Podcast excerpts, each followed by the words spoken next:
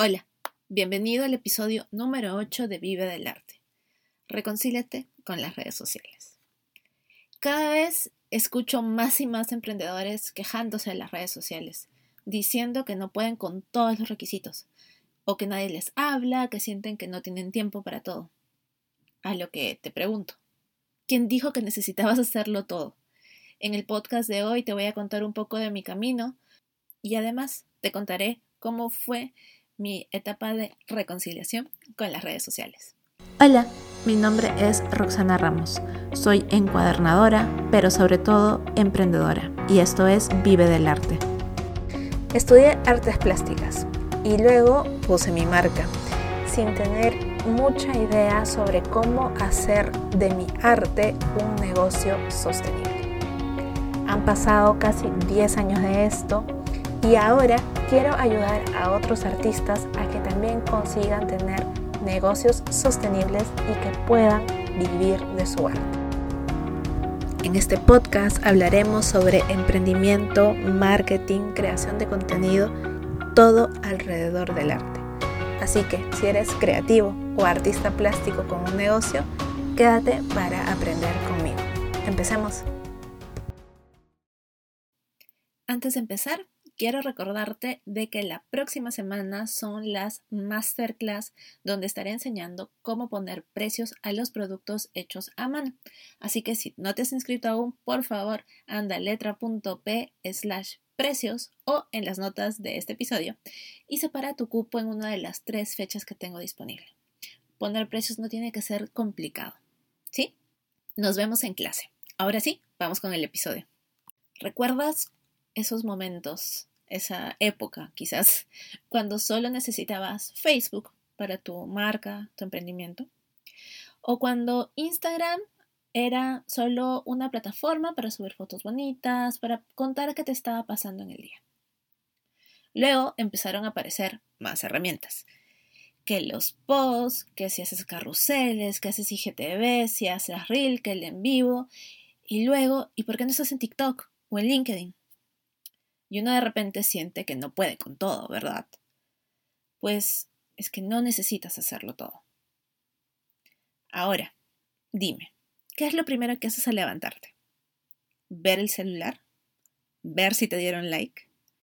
Mientras almuerzas, antes de dormir.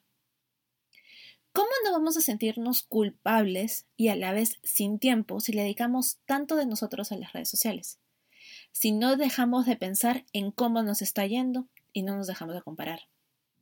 Hay una, ahí hay una total contradicción porque sentimos que no tenemos tiempo para crear contenido, pero créeme, si ves cuántas horas se te van consumiendo contenido en Instagram, Facebook o TikTok, te vas a caer de espaldas.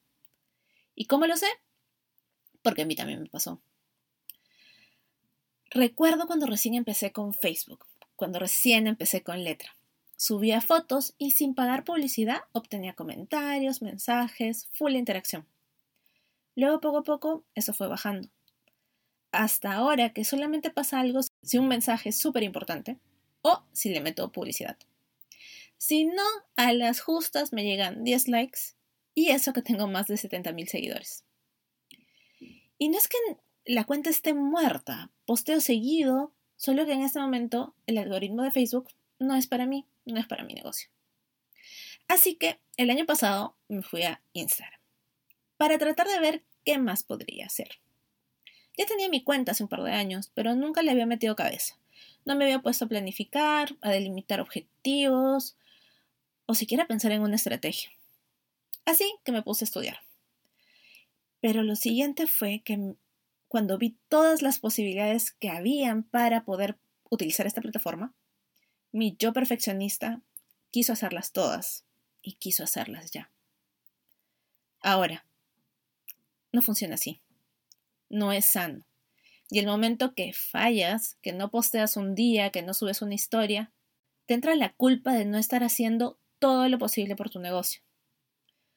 Si te has sentido así, respira, que no estás solo, no estás sola, y que es la reacción normal. Antes de entrar y agarrar ritmo dentro de estas redes, necesitamos poner las reglas. En principio, necesitamos controlar el tiempo que pasamos consumiendo contenido en estas apps. Y por dos razones. Porque no nos damos cuenta y se nos van las horas. Una. Y la dos, porque sin querer podemos compararnos con la competencia. Y eso no es sano. Lo segundo que quiero que hagas es que te sinceres contigo, que establezcas qué cosas sí puedes hacer en este momento y empieces con eso y nada más. Poco a poco, quizás mes a mes, vas agregando algo extra. Pero por favor, no intentes hacerlo todo de uno. Las redes sociales van a evolucionar. Van a encontrar más formas de estar presentes en nuestras vidas. Eso es un hecho y es nuestra tarea aprender a utilizarlas sin que consuman la mayor parte de tu vida. Necesitamos establecer límites sanos, aprender a descansar y sobre todo entender que no podemos ser perfectos, que esta búsqueda incansable de dar lo mejor de uno puede acabar agotándonos y queriendo abandonarlo todo. Otra cosa que te puedo sugerir es pedir ayuda. En mi caso, he tomado varios cursos, uno a la vez, y estoy en tres membresías, en las cuales me dan plantillas para post, ideas de texto, ideas de reel y de vez en cuando clases sobre las nuevas actualizaciones o nuevas formas de pensar cómo me estoy desarrollando dentro de esta red. Así que lo que te sugiero es que busques dentro de tus posibilidades qué cosas te podrían ayudar y no te sientas mal al no poderlo hacer todo tú solo o tú sola. La verdad es que nadie puede. y aunque no lo digan, esas personas que ves tan presentes en redes sociales también tienen ayuda. Recuerda que no sabemos realmente cómo son sus vidas. Solo vemos lo que nos muestran. Mi último consejo, reutiliza todo el contenido que puedas. Por ejemplo, yo quise probar TikTok, pero no tengo el tiempo para realmente ponerle una estrategia a esa red social en este momento. Entonces lo que hago es que utilizo los mismos videos que hago para Instagram y los publico en esta red. Mi crecimiento quizás no sea ideal, no sea el mejor, que sé yo, pero estoy presente y no me cuesta realmente mucho más tiempo. Otra cosa que también hago es cuando posteo algo en formato post, Quizás luego lo vas a ver en carrusel, quizás luego lo vas a ver en un GIF, quizás luego lo veas en un reel.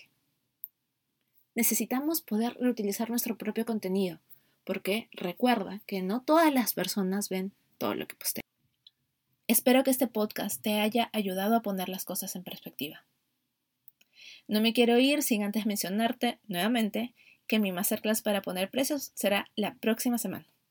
Y esta es mi forma favorita para abrir las inscripciones a mi membresía para artistas Vive del Arte. Te dejo los links en las notas del show.